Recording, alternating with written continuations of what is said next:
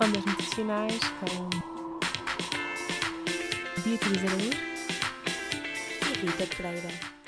No passado dia 16 de outubro, celebrou-se mais uma vez o Dia da Alimentação. Estabeleceu-se em 1979 pela FAO, Fundação das Nações Unidas para a Alimentação e a Agricultura.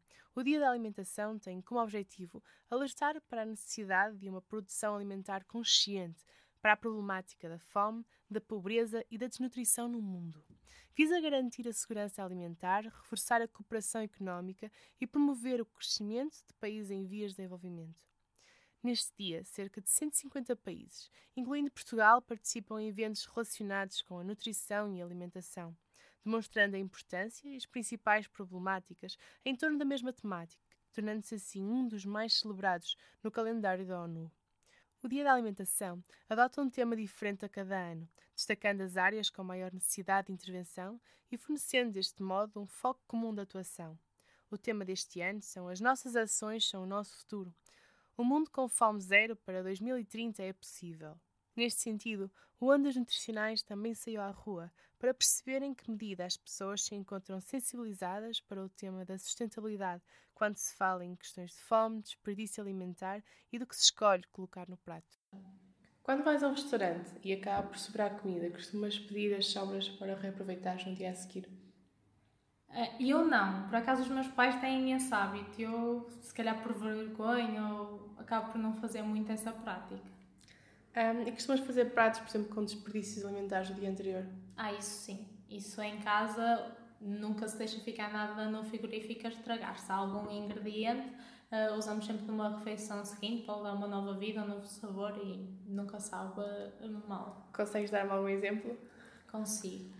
Uh, normalmente o que sobra mais é ou carne, não é? E depois usa-se tipo num estofado ou picado para, para um empadão, ou então os legumes. E nos legumes uh, costumo fazer os purés para acompanhar os pratos, acho que é assim o que se faz mais vezes.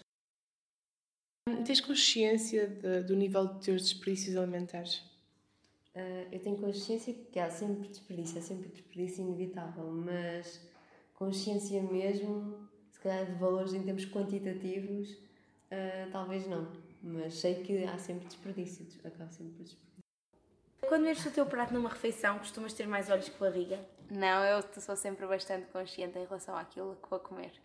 E costumas repetir? Depende. Quando trago marmitas para a faculdade, não repito porque lá está, não tenho a comida cá, não é? Se for em casa, normalmente repito sempre. A primeira pergunta que lhe iríamos fazer é se costuma ter uh, em conta a data de validade dos alimentos, costuma deixar passar e depois coloca os alimentos no lixo, ou se faz uma gestão de maneira a nunca pôr nada fora? A última opção. Tento fazer uma gestão para não pôr nada fora. Se acontecer de passar do prazo de validade, não consumo.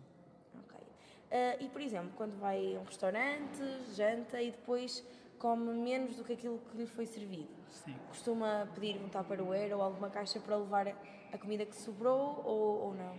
Já aconteceu, mas na maior parte dos casos não. É importante de facto pensarmos nos nossos atos enquanto produtores e consumidores. E palavras não chegam, é preciso olhar para os números. De um lado da balança temos o relato de que um em cada oito adultos no mundo é obeso, enquanto que de outro lado, uma em cada nove pessoas passa fome fome continua a aumentar em todo o mundo. Alterações climáticas, guerras e crises económicas têm vindo a afetar a produtividade alimentar, com maior impacto na América do Sul e na maior parte das regiões de África, com consequências ao nível do estado nutricional e da qualidade de vida da população.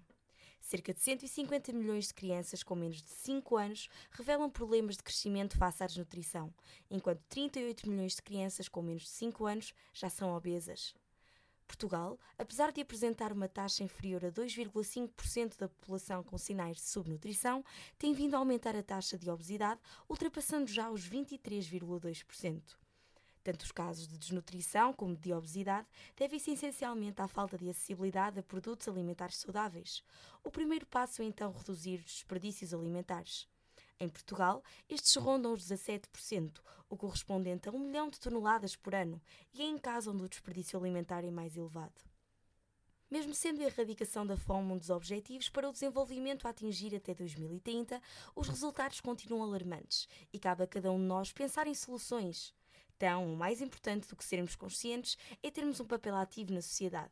Isto passa por pequenos gestos e ações. A diferença está realmente em cada um de nós, em saber comprar em função dos gastos, em cozinhar por medida, em fazer gestão do estoque em função das datas de validade, em planear as refeições da semana em função do que se precisa, em reutilizar os desperdícios de forma inteligente, em consciencializar famílias, amigos e conhecidos.